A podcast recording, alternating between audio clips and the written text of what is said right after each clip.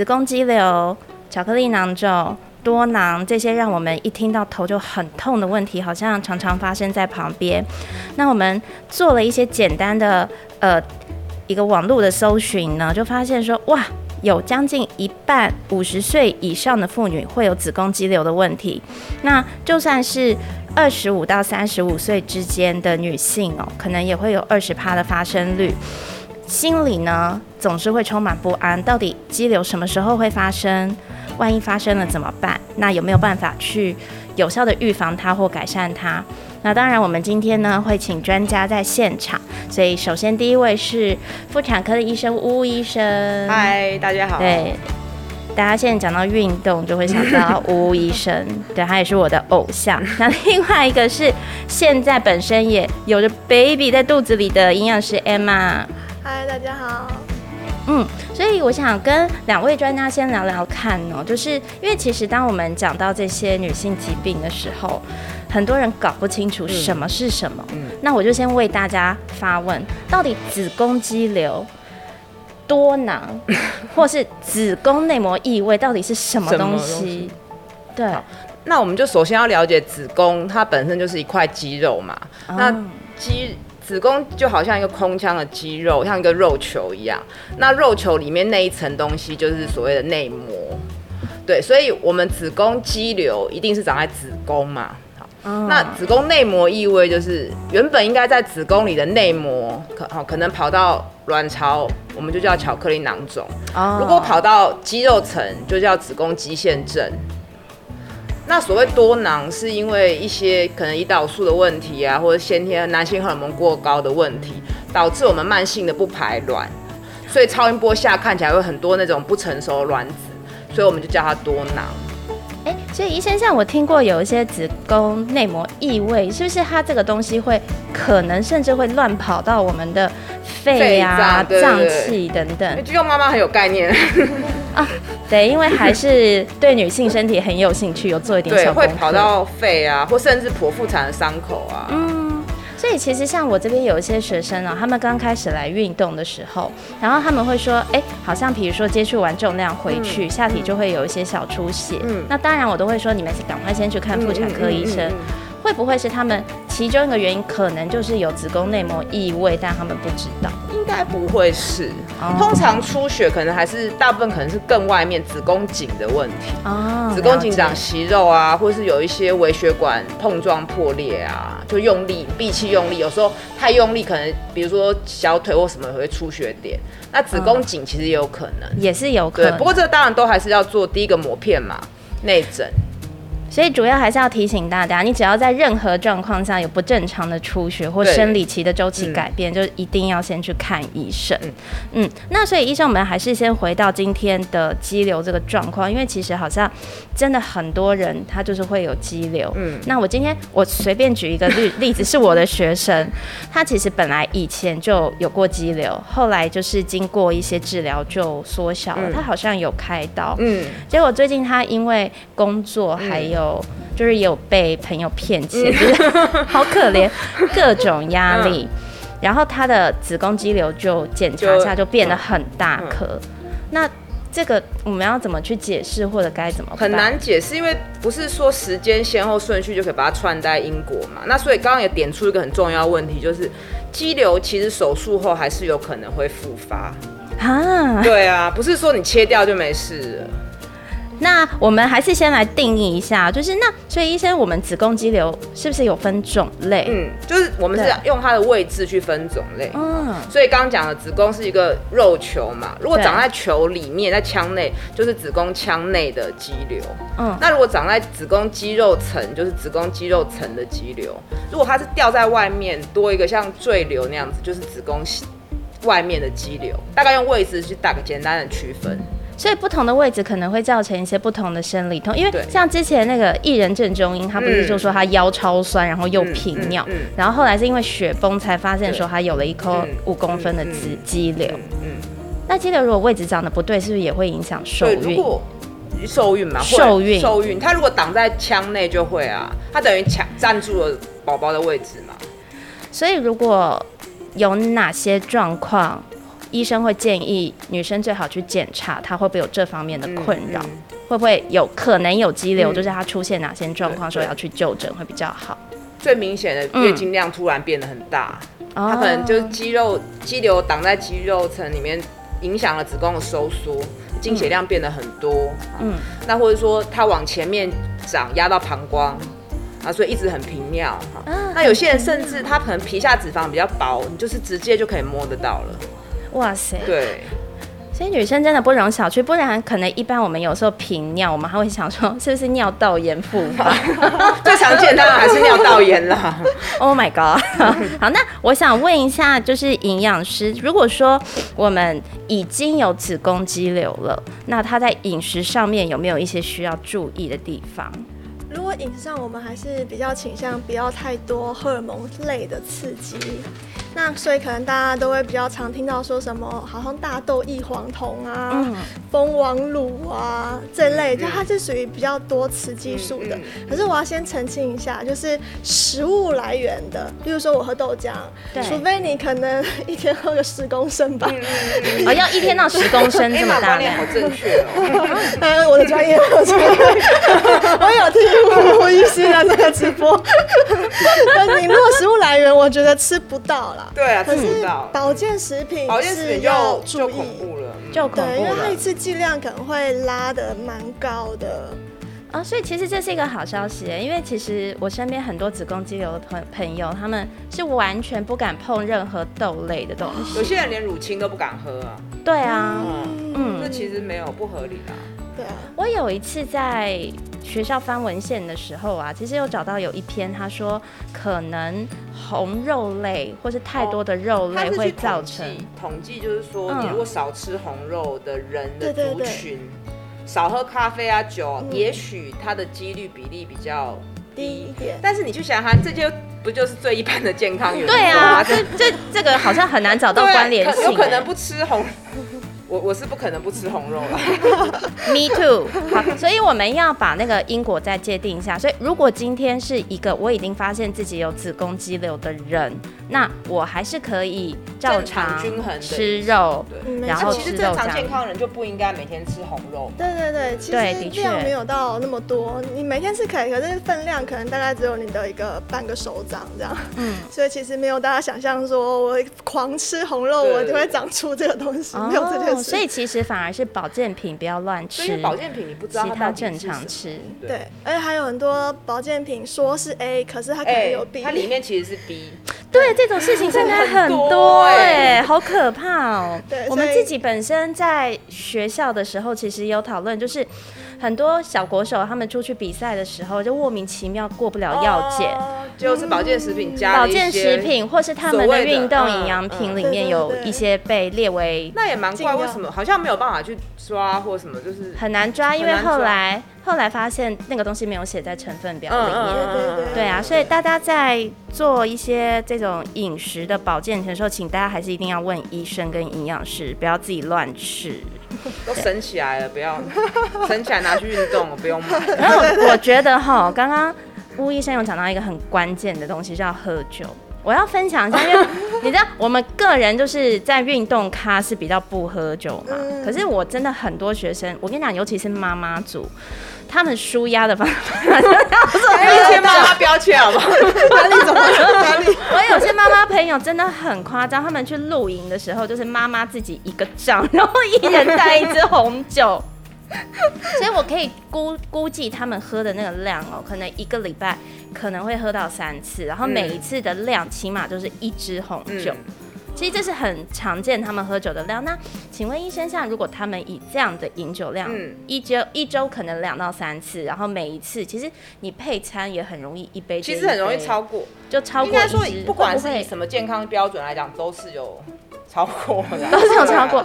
那这样会不会影响他们的的这个肌瘤，或者是可能促进它的发生率之类的？嗯，大数据可能也许有，对，但是也都是部分研究。就是他现在目前没有办法直接说，像我们可以直接说抽烟会得肺癌，但是你无法说哦，就是你喝酒所以得肌瘤，让肌瘤变大，还无法做出这样一个共识的结论。但是就只能就健康角度来讲。大概所有文献都指出，你就是吃均衡啊，多吃菜，多喝酒，少少抽烟，不要喝，不要抽烟，少喝酒，这种多运动啊，这种基本的架构，当然整体看起来对预防肌瘤是有帮忙，但是我们无法明确的说，哎，就是这个造成肌瘤。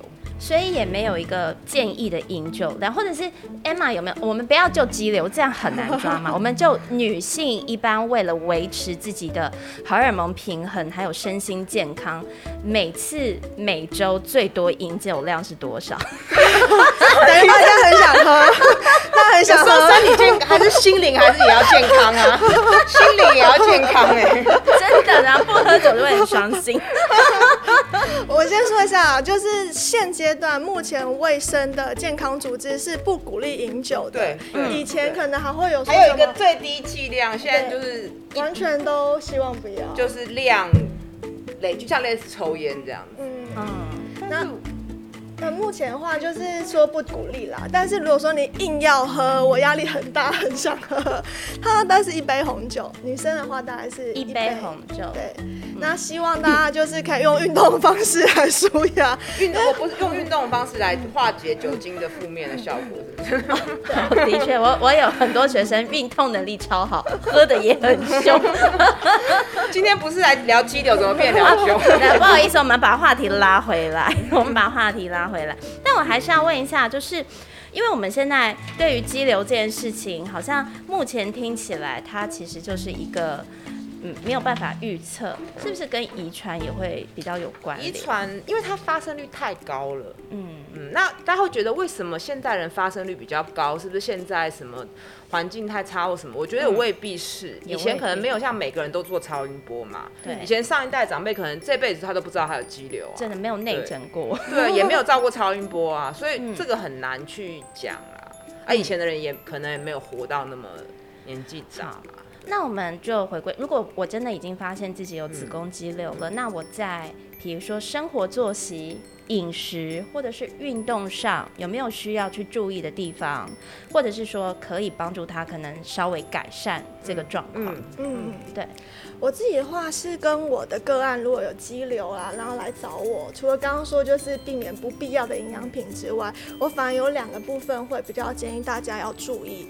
第一个其实是刚刚说这种雌性激素，除了从食物来源来之外，环境还有蛮多一些塑胶，可能大家都有听过什么双酚 A，那个水瓶已经讲烂了。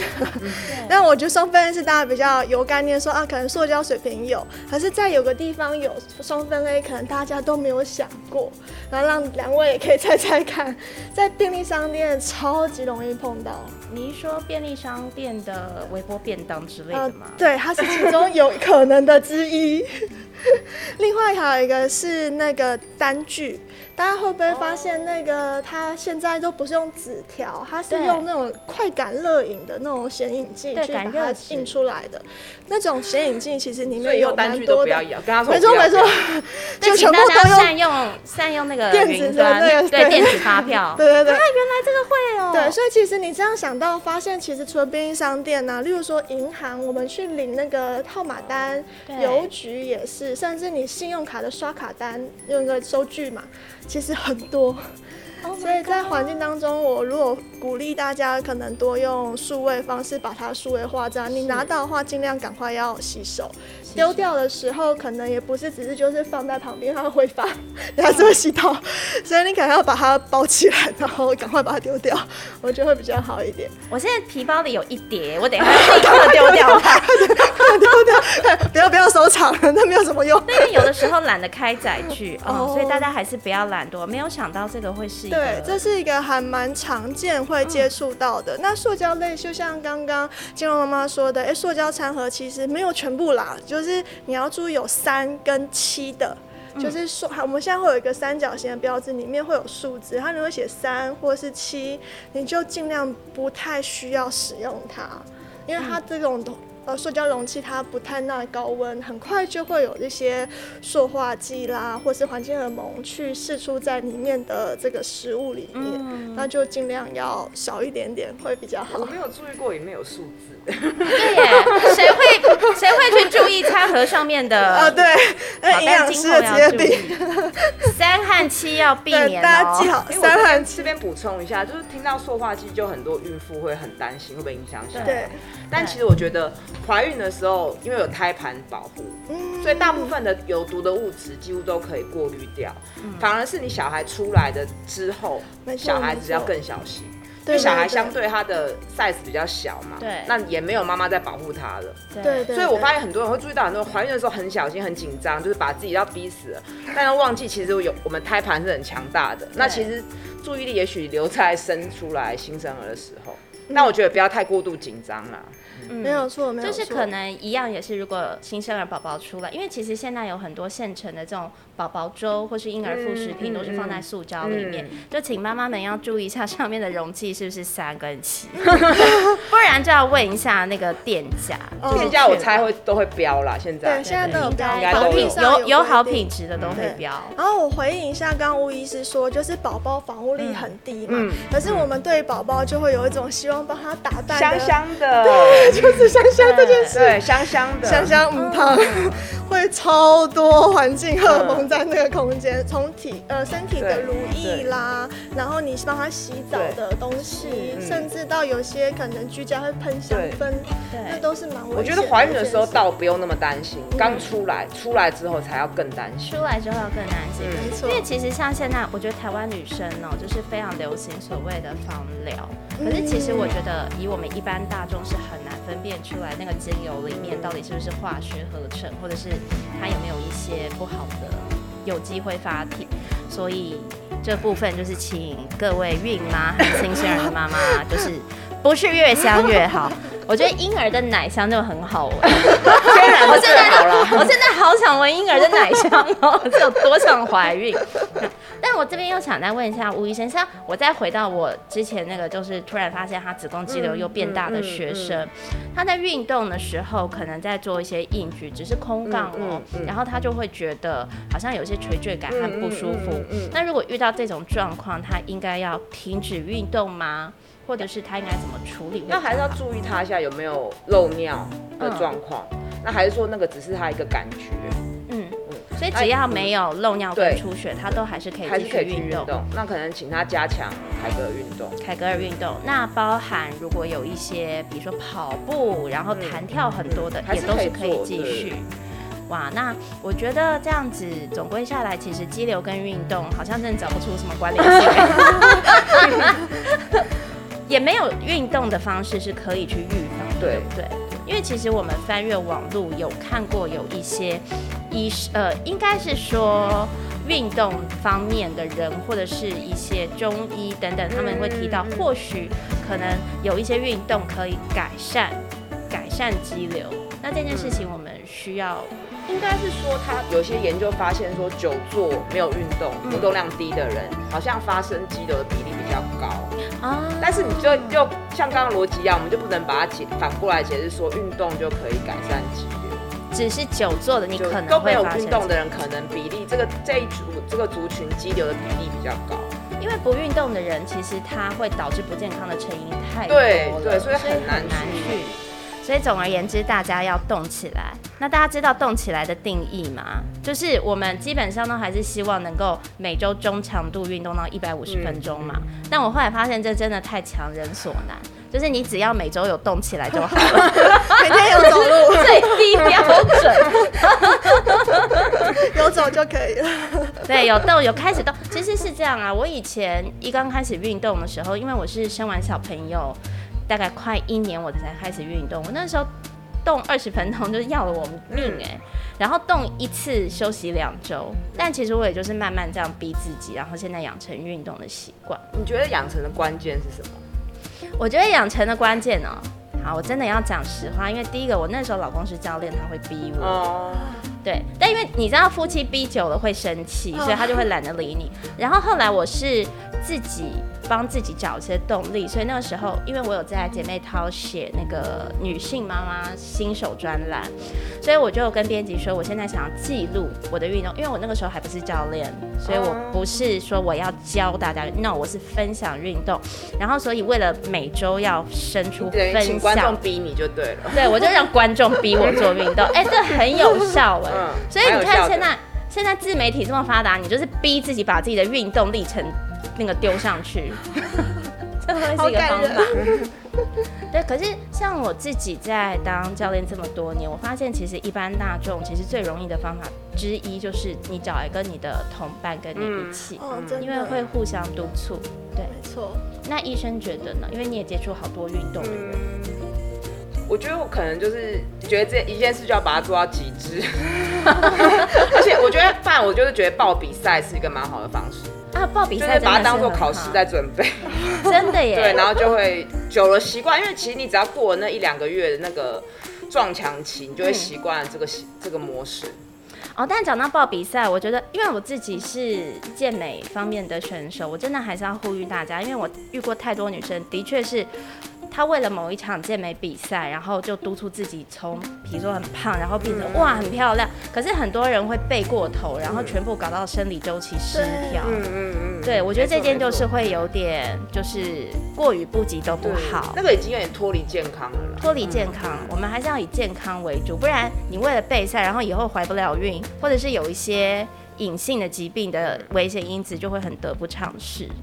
对，那我后来呃又再想到了一个问题，好，一样是我在爬文的时候看到的，然后他们讲到说，因为呃这个子宫肌瘤可能会跟雌激素有一些关联性，对对，那是不是代表我越肥胖的话，可能会越有关的确有可能，但是关键还是在于我们那个肌肉细胞有一些病变突变，它就变成了肌瘤的细胞。那如果你体脂又很高，嗯。有过度肥胖的问题，它可能也许会比较快的长大，因为肌瘤的确，因为的确脂肪细胞会分泌一些雌激素。是，所以如果说大家站在预防的立场，就是要强调没有没有直接的关联性。但是如果说你现在是坐着都不动的上班族，你要开始动起来，因为不论就是减脂，然后或者是让你动起来，都有可能从一些。各种相关因素让子宫肌瘤的至少稳定啦，哦，稳定，至少稳定。对，但万一发生了，就是去治疗。对，所以医生，我可以问一下，他们治疗的方式大概？治疗方式大概最有效当然还是开刀。从以前传统的剖腹到现在腹腔镜嘛，甚至单孔的，伤口在肚脐根本看不到的。那也有一些什么，比如说海扶刀啊、超音波刀，嗯，大概还是手术真的进去把肌瘤实际的切掉。效果是最好，效果是最好的。啊，当然还有一些抑制雌性荷尔蒙的药物。嗯哼，好哦。那这边我想问一下 Emma 营养师，就是我们刚刚不是有聊到，其实要逼不运动的人开始运动是一个 是一个有点艰辛的路程。那饮食控制这一块呢？就是因为一般人的饮食其实是很可怕。我要讲，我其实最喜欢中午的时候，我去观察大家自助餐 或者是便利商店买什么。是监视还是观察？观察观察，我我不能监视，我又不能去骂他们说买什么东西。但是我真的发现很多上班族有可能是为了省钱，或者是为了好吃。我真的看过很多就是泡面加布丁，哎，我真的没有夸张。泡面加布丁，我觉得现在非常两极哦，就是你会懂得要选那个健康便当的。配一个生菜的，加一片鸡胸肉的也有，可是有另外一派，它就是泡面加布丁。泡面加布丁是什么？咸的，到底是咸还是咸的？然后可能后面加一个甜点。不是倒，不是把布丁倒到泡面上。哎，有人试过吗？很久以前了，可能有人做过。对，就是他会集结各种就是不健康的饮食，或者是比如说他去。自助餐的时候，哦，你这样讲，我等下有点想，好久没吃一碗泡面。哎，对对对，吴医生的运动能力很强，偶尔吃 OK，对，偶尔吃这还好啦。对，或者是像那个自助餐，你就会发现他可能也知道要吃很多蛋白质哦，因为现在运动风气，然后里面都没有蔬菜，哎，对。可是自助餐的肉要小心，它其实很多都是粉。它，裹很多粉，对对对，烹调方式有一些状可能比纸还薄，然后油有很多这样，所以。营养师觉得应该要怎么样鼓励大众真的去养成好，就或者是你有没有一些 pebble 让大众养成好的饮食习惯？嗯，我先说，我觉得养成好的饮食习惯有一点像刚刚金妈妈说的，我觉得有需要结伴，因为你自己去选食物的时候，你会觉得我就选我爽吃的，我就是想要吃什么就吃什么。而当你有一个朋友跟你互相激励，说我们今这周都要吃比较健康一点，互相督促的时候会比较好了。那如果说大家在选外食，我会有一些建议给大家，例如说，在你吃自助餐，它是一个方盘嘛，那你大概希望啦，我们的蔬菜量至少要到三分之一，或者是更好到二分之一。那如果多选一些深绿色蔬菜，其实会帮助我们刚刚说到这种你无法可控的环境荷尔蒙，你万一不小心吃进去，帮助你的肝脏更好的去代谢。虽然说真的就是。补的成分少，就是你吃的蔬菜。绿色蔬菜一个最重对经络妈妈也很重要的，就叶酸。叶酸没有错。而且是不是说，如果我们体内有一些多余的雌激素，常吃纤维蔬菜是比较容易把它代谢掉？这个应该没有，没有因为纤维跟荷尔蒙那个东西是没有关系。可是深绿色蔬菜帮助肝去代谢荷尔蒙的能力会提升，所以如果说你不小心常常那个发票都一直收集啊，你就可以多吃一些深绿色蔬。蔬菜帮助你代谢好一点点，这样子。对，那另外还有刚刚有说到说，呃，怎么去吃？有时候可能我们不太知道怎么去挑。我也欢迎大家去看我的 IG，因为我 IG 全部都在配外食怎么吃。你们可以去找，就是营养师带你吃外食，就会跟你说超商啊，甚至便利商店，呃，这个这个可能大家很喜欢吃的麦当劳，怎么吃会比较健康一点。OK，好，所以我们在这个。第一段的小结尾前，等一下就要让我们的现场观众做一些提问。但是呢，这一段还有个重点，就是要 follow 我们大家的 IG 跟 Facebook，就是 我这边是营养师带你吃外食，然后账号就是 Eat Out，然后 Dash T W。OK，然后我们巫医生的，就是就是巫医生，非常好找。那你的 IG Doctor 巫，Doctor 巫，好，那我就是金肉妈妈 就可以找得到喽。没有最健康，只会更健康，快上 Line 加入好友，Top One Health。